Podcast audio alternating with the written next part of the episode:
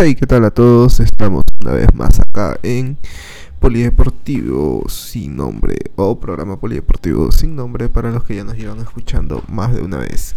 Y sí, soy yo de nuevo Franco Rojas, estamos acá en un programa semanal, disculpe la ausencia, un poquito de ocupaciones, pero vayamos con los titulares que nos han dejado estas últimas semanas, ¿no? Los principales acontecimientos en el mundo polideportivo. Y arrancamos con Juan Pablo Arias, que es la raqueta número uno de nuestro país, que acaba de lograr su tercer título de la temporada al coronarse en el Challenger de Santiago. De esta manera, Juanpi se acerca cada vez más al top 100, ubicándose en la casilla 127.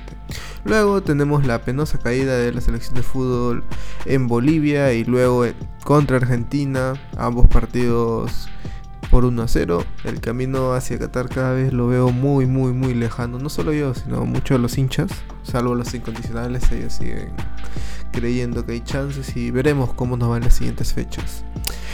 Ahora volamos hacia Reino Unido, Inglaterra, para los que les gusta el fútbol, quizás, pero no vamos a hablar de esto, sino vamos para el automovilismo, en donde Matías Sagaceta sigue en esa lucha por el campeonato de la Fórmula 4 británica. El peruano llegó a la penúltima fecha como líder, pero en unas dos primeras carreras no logró cerrar una buena actuación, un sexto y un octavo lugar, le permitió rescatar unos puntos y eh, felizmente pudo cerrar eh, esta semana con, en la tercera carrera con un segundo lugar. Y cambiando de, todo esto, vamos a volver al tema del principio. Vamos a enfocarnos en cómo Juan Pablo Arias ha ido en un crecimiento franco desde su medalla en Lima 2019.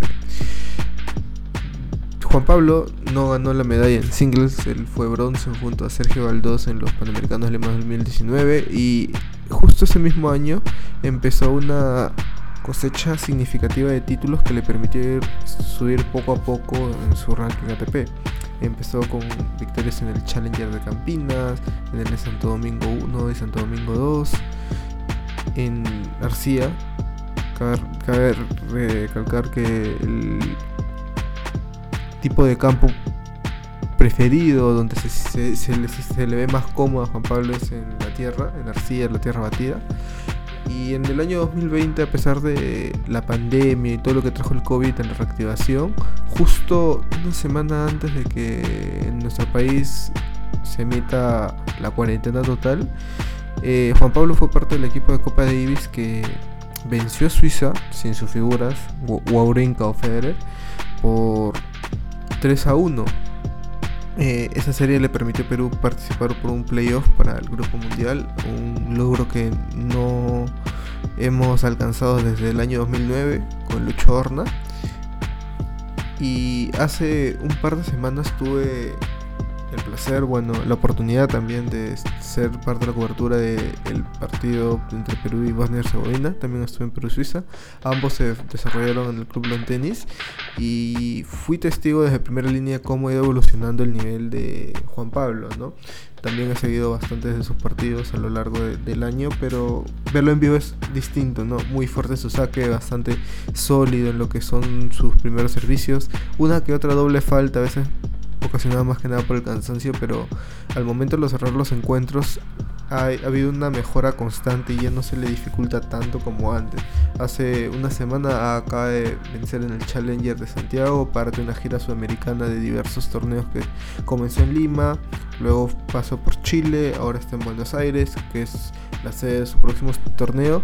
Y en este momento Juan Pablo eh, se encuentra en el ranking 129. Hace tres semanas o dos meses alcanzó su mejor ranking, que fue el 121. Y hasta el momento está a solo 170 puntos de meterse entre los 100 mejores tenistas del mundo. Que es un logro no menor.